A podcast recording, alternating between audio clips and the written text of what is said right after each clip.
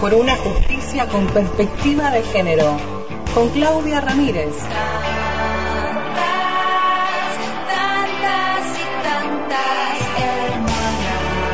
En el hilo invisible. Feminismo legal.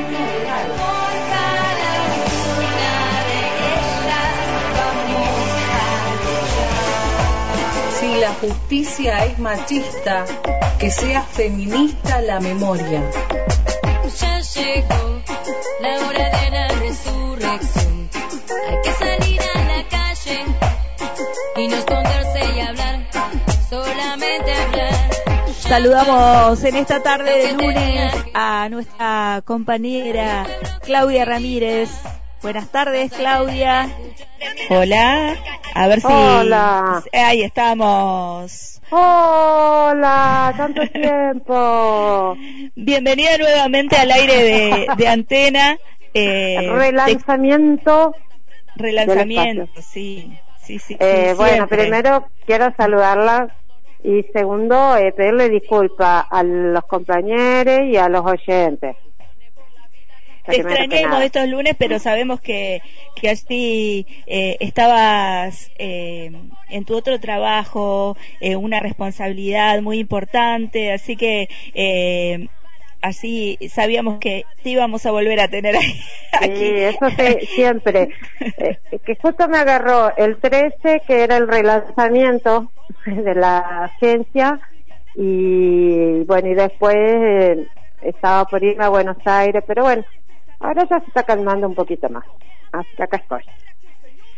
Y hoy vamos a andar Habla. por algunas temáticas que tienen que ver conceptuales. Así que eh, Sí. los oyentes, eh, yo les diría que tomen papel y lápiz. ¿No? Está la ¿Así? profe. sí, sí, sí, sí, sí, sí. Porque está, tengo que la última vez que hablamos, hablamos del BNI no binario, que tenía que ver con una cuestión de identificación y de respeto hacia, a esa identidad. Entonces yo decía, bueno, eh, enganchado con eso, pero volviendo un poquito más al origen de las palabras, que es lo que nosotros no estamos convencidas de que la palabra no es un simple dicho, sino que es una construcción. Entonces, eh, esta construcción que es eh, establecida, que es justamente la que estamos tratando de, construir, o sea, de armar, de desarmar para volver a armar, se basa en esta famosa palabra que por ahí la escuchamos, que está buena definirla siempre para darle el alcance y, eh, y cuánto nos implica para las mujeres y eh, las disidencias, que es el patriarcado. No, que el patriarcado es una estructura, una estructura que se creó hace mm, miles de años con cuestiones que se cre- que se impusieron como que son naturales cuando no lo son, pero bueno, se reprodujo esa creencia de esa supuesta naturalidad y en base a eso se creó o se estableció patrones sociales, culturales, económicos, políticos y que nos ha traído todas las consecuencias eh, de desigualdad que tenemos. Porque en realidad el patriarcado es una construcción sobre la que se, se construyó, ¿no? Valga la redundancia, esta sociedad y que eh, se organiza en relación a la noción de género. Pero, primero, no es lo mismo el género que el sexo. El sexo es simple. Si tenés vagina, sos mujer. Si tenés pene, sos varón. Ahora, ese patriarcado atribuyó a su vez el género, que es una es un cómo nosotras o nosotros, nosotres nos sentimos y nos identificamos y nos manejamos en la sociedad, ellos lo impusieron de que el sexo y el género se deben sí o sí eh, coincidir. Entonces, si vos tenés vagina, te tenés que comportar, sentir y ser mujer, y si tenés pene, tenés que sentir, vivir y, y construirte como varón. Esas fueron las imposiciones. Entonces ahí es donde eh, esa construcción del género. Si tengo vagina, debo ser mujer y si soy varón, eh, tengo pene, debo ser varón. Eso es lo que entre comillas simbólicas culturales que se fueron eh, reproduciendo continuamente a lo largo de la historia. Sí. Y eso es lo que entre comillas ponemos normalidad. Eso es lo entre comillas normal. Pero encima no es solo que nos imponen ser y sentir mujer o ser y sentir varón, sino que tenemos que tener ciertas cualidades para ser mujer y ciertas cualidades para ser varón, para entrar en esta, comillas otra vez, normalidad. Entonces acá es donde hablamos de estereotipos o roles de género. Ahora, ¿qué, qué es un estereotipo? Bueno, un estereotipo es algo que se repite sin variación. Algo como una fórmula se repite. Entonces, el varón es fuerte, emprendedor, el que sostiene, el proveedor, el racional, el activo. La mujer, ¿qué, qué, estereotipo o qué formulario llenamos cuando nacemos? O sea, naces con una vagina, es como que firmás un formulario y ahí vos sos la sensible, la emocional, la, la histérica, pasiva, tranquila, y ahí también te atribuyen ciertos eh, como ciertos trabajos o ciertas tareas. Si vos sos varón, eh, bueno, te va a tocar ser camionero, mecánico, abogado, pero eh, mejor posicionado que la abogada y así todo para ser profesional. Las mujeres hubo que luchar, porque originalmente no. Originalmente la mujer era para el hogar no había mucho más, lo cual no está mal. El tema es cuando es una imposición y es lo que lo único que lo único que no, o sea, usted para el hogar, punto. Si te gusta fantástico y si no te gusta también. Y si a su vez además de estar en el hogar y cuidar niñas y, y eh, quiero hacer otra cosa, no. Entonces ahí estos estereotipos y roles de género nos impusieron desde un sentir, desde una identificación hasta un qué hacer.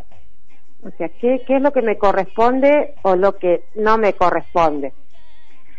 Después de este, ah, porque esto me pareció importante también, porque dice que hay veces que te dicen, ay bueno, pero hay mujeres que, que también son machistas.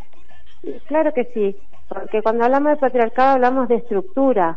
A ver, y entonces ahí, ¿quién se vale de, porque esta estructura da privilegio. Ser varón es un privilegio. Si a su vez le sumamos otros privilegios, ser varón heterosexual, blanco, eh, capitalista o con dinero, bueno, le vamos sumando eh, privilegios. La mujer ya nace con un, o, eh, viene menos 10, nació mujer, ahí menos 10 y a eso le podemos seguir eh, atribuyendo más desigualdades o más opresiones. Entonces, ¿qué pasa? Esta estructura de poder y de privilegio, depende de donde vos estés posicionada, sí puede ser utilizada por una mujer. Por ejemplo, una ministra de Seguridad que tiene un poder y que utiliza un poder para violentar a otra, eso es un ejercicio del patriarcado. Por eso volvemos a esta desconstrucción y podemos ver que no necesariamente una vagina nos va a definir. Eh, nos va a definir otra cosa. Pensaba en no caer eh, a lo que nos llevó esta eh, historicidad de lo simbólico, la construcción de, de, esto simbólico de lo concepto, ¿no? Una vagina tampoco quiere decir que sea feminista. Tal cual. En el feminismo decimos las vaginas no nos unen. y tenemos varios casos donde eh, una mujer puede ser tan machista como un varón. ¿Por qué? Porque lo que hace es, porque puede obviamente, ¿no? Porque puede, utiliza esos privilegios. Porque el patriarcado es una estructura. El machismo es cómo ejerzo yo los privilegios que me da esta estructura. Entonces yo puedo eh, vivir en una estructura patriarcal y tener una cuota de poder y no necesariamente ser machista ni patriarcal. O sí. Ahí Eh, queda, eh, te lo dejo a tu criterio, diría. Claro. Eh, pensaba eh, una estructura eh, simbólica y política, ¿no? Sí, sí. Sí. De reproducción de la de la construcción social eh, eh, en esta historia, ¿no? Y que hubo que ir deconstruyendo y romper eh, todos esos simbolismos. Pensaba en lo difícil también que, que fue resultando durante todos estos años la lucha que se ha llevado adelante para deconstruir toda esta toda esta sociedad y esta forma eh, de, mirada para que se vuelva a construir otra cosa. Viste qué difícil, y por eso también, y si lo vemos por el lado positivo, cada vez que avanzamos en algo es eh, agigantado. Yo siempre digo, viste, cuando el hombre, pongo comilla, hombre, llegó a la luna, hombre, ¿no? Astronauta mujer no creo que existiera en el 69, pero viste que dicen un pequeño paso para el hombre, un gran paso para la humanidad. Bueno, Sí. un pequeño paso dentro del feminismo es un gran paso para la humanidad. Porque sabemos que lo que eh, el feminismo no busca eh, beneficio para las mujeres, sino que busca una sociedad mejor para todas y todos. Está bueno esto de, de las palabras, también darles las importancias que, que corresponden. Pensaba hoy también en tema de, del patriarcado, de, de darle toda la historicidad que tiene esta palabra como concepto, porque si no se tiende a banalizar también, ¿no? Eh, y pierde por ahí el foco o la importancia contra qué es lo que se quiere deconstruir cuando uno banaliza eh, en los discursos, digo, ¿no? Estamos, el patriarcado, se dice tanto y a veces parece que que todo ese peso histórico que tiene esa palabra que hay que deconstruir con todo ese peso político también eh, se tiende a banalizar y por ahí las luchas se desvirtúan para otros lugares. Exactamente, porque po- pensemos que, eh, eh, no sé, decir, hoy eh, la mujer puede ser presidenta, vicepresidenta, o, o no, porque no, no tiene gana y quiere dedicarse a otra cosa. Pero eso del poder optar, de decir quiero ser política o no quiero ser política, antes no era una opción, no, no era opción. Entonces no es, no fue mágico ni fue, fue lucha, mucha lucha. Pensemos que eh, el- al inicio o finales del siglo XIX, principio del XX, eh, la mujer eh, se casaba, era del padre al marido, ni pensar en una esposa o marida, ¿no? Olvídalo. Necesariamente tenías que ser heterosexual. Los bienes pasaban al marido y después pasabas a ser una incapaz de hecho. Primer logro después de años que por lo menos los bienes los mantuviera ella. Pero fueron años de calle, de lucha. Por eso, viste, cuando dicen las feministas de antes eran tranquilas, no. Minga. Hubieron muchas calles que cortar, muchas, muchas pegatinas que hacer, muchos palazos que ligarse para lograr eso. Y que hoy nos puede parecer poquito, pero muchas compañeras pusieron el cuerpo para eso. Y así, así hasta que hoy llegamos a esto y bueno, y toda la lucha que nos queda por dar. Por eso, una de las cosas que yo quería antes de que, porque el tiempo se me hace cortito, ya dejar para no perder el eje, que yo quería, porque en esta desconstrucción hay cosas que las vemos como más claras, ¿no? Si vemos un golpe lo podemos como saber que eso no está bien, si nos insultan en la calle, pero hay otras cosas que son más sutiles y que caemos todas y todes, por ejemplo el amor romántico, que eso lo quiero dejar para la, la, la clase, dale con la clase. es profe la Clau también. para la, el micro, el, el amor romántico. El amor romántico nos ha hecho un daño enorme, enorme a todos.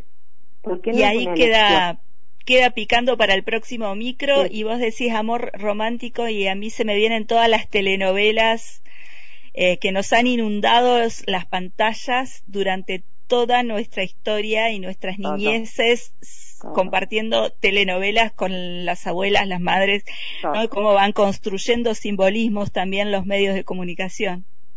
Eh, una feminista, Kate Miller, una feminista norteamericana, ella dijo que el amor romántico es para las mujeres lo que la religión es para los pueblos. O sea, un opio, nos duerme, nos adormece y nos deja pasivas. Así que lo dejamos para el micro. Estaba como aceleradísima, Pau, porque ya te extrañaba. estas, eh, estas charlas que pueden volverlas a escuchar después quedan subidas allí en la página web de Antena. Eh, para la próxima entonces nos quedamos con ese con ese tema allí agendado eh, para el próximo lunes. Sí. Ahí vamos a charlar del amor romántico, las canciones, las telenovelas, la violencia que encubren esas canciones románticas, bueno, esas cositas. El me muero de amor por vos, no, no vamos. Lo charlamos el lunes que viene. Hasta el próximo lunes. Te mando un abrazo. Abrazo a todos. Feminismo legal en el hilo invisible. Por antena libre.